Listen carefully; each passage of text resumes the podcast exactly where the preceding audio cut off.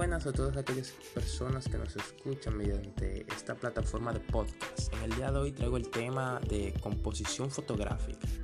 La composición fotográfica es la forma en la que se ordenan los objetos o sujetos vistos dentro del encuadre. Implica, entre otras cosas, el saber observar para buscar la mejor vista de una escena y encontrar el instante decisivo saber crear para agrupar y ordenar todos los elementos visuales, consiguiendo que nuestra imagen tenga un mayor impacto en nuestro espectador.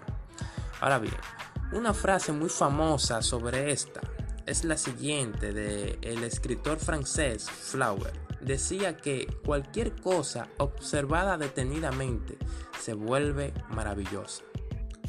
Ahora bien, ¿qué debo tomar en cuenta para componer en una fotografía. Cuando tú observas una escena con tus ojos, tu cerebro selecciona el elemento o sujeto de interés, pero la cámara no puede hacer tal cosa.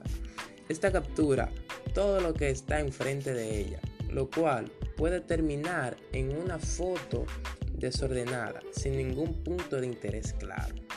Existen buenas prácticas o reglas a seguir para garantizar el éxito a nivel de composición de las imágenes, aunque en algunas situaciones es claro mencionar que modificar o romper las reglas de composición ayuda a transmitir un mensaje de manera original.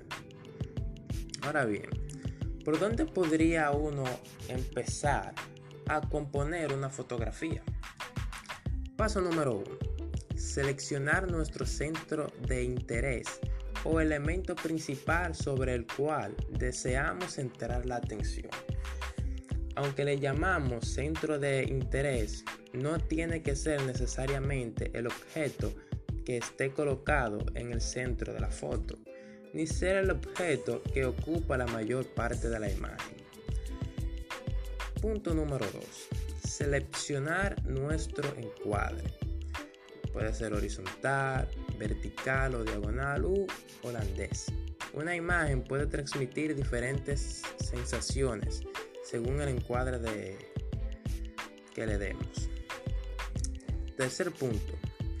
Tomar en cuenta las reglas básicas de la composición, la regla de los tercios, la ley del horizonte y la ley de la mirada. Y tip número 4 y por último, practicar practicar y seguir practicando. La práctica hace el maestro y después de haber tomado nuestra foto podremos sentarnos a reflexionar cómo mejorar para las siguientes fotos. Hasta aquí ha sido todo de nuestra parte y gracias por quedarte aquí hasta el final. Hasta la próxima.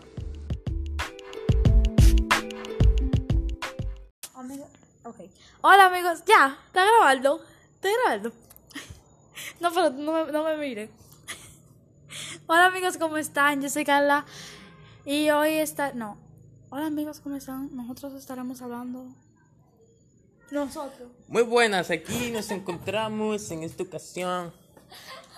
Muy buenas a todos aquellos que nos escuchan. Mediante esta plataforma estaremos hablando sobre la diferencia entre el guion técnico y el guion literario. ¿Pero con quién tú vas hablando? En esta ocasión me encuentro con mi compañera Carla. Un saludo, Carlas, desde allá de la silla número 2. Carlas, Carlas, Carla, desde la silla número 2. ¿Qué nos dice, Carla? Hola amigos, ¿cómo están? Muy bien, un saludo caluroso de nuestra compañera Carla. Bueno, como les informaba, estaremos hablando sobre la diferencia entre el guion literario y el guion técnico. El guion literario, eh, Carla, ¿qué es el guion literario? Primero vamos... Ok. No, pero... Coño, Giancarlo. Exactamente. El guion técnico, por otro lado, es un escrito con una representación o... ¿Qué era esa vaina? Es Es, un documento. es un documento... ¿Qué más? Donde se describe... Es un documento donde se describe los planos mediante los cuales se va a contar la historia. Y, y- y por ahí terminamos el trabajo.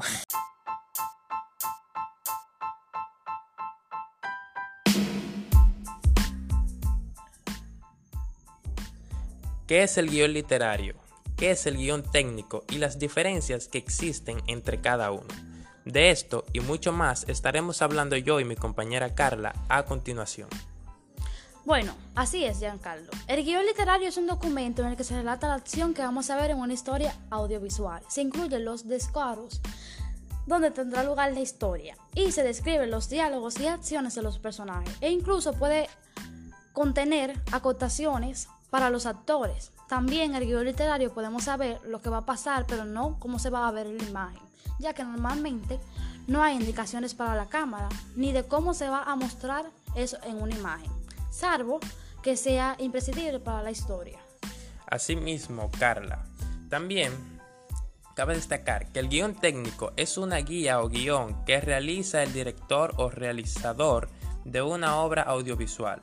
En otras palabras, es una lista de las imágenes y sonidos que se necesitan para realizar un video o una película. A diferencia del guion literario que lo escribe el guionista y tiene un formato más o menos universal, el guion técnico puede adoptar formas muy diferentes. Además, es muy difícil conseguir ejemplos de guion técnico porque es un documento más privado que el guion literario y hay directores que solo lo comparten con los, con los colaboradores perdón, y departamentos que necesitan consultarlo. Bien, a continuación, la diferencia que existen entre cada uno. Bueno, hay que tener en cuenta que el guion literario es más privado. A la fase de producción es la primera piedra ya que es la primera piedra para el desarrollo de una película. Sin embargo, el guion técnico se prepara una vez que ya se empieza a preparar el rodaje de la película. También los guiones literarios tienen un formato estandarizado y unas normas mucho más regidas que un guion técnico. El guion literario tiene siempre el mismo formato, ya que lo deben leer muchas personas y debe seguir unas pautas establecidas. El guion técnico, por el contrario, es un documento más privado que prepara el director para visualizar el rodaje antes de la película. Y pocas personas tendrán acceso a él. De hecho, muchas de las personas del equipo ni siquiera tienen acceso a él mientras están rodando la película. Gracias por escucharnos. Esperamos que te haya servido. Hasta la próxima. Bye.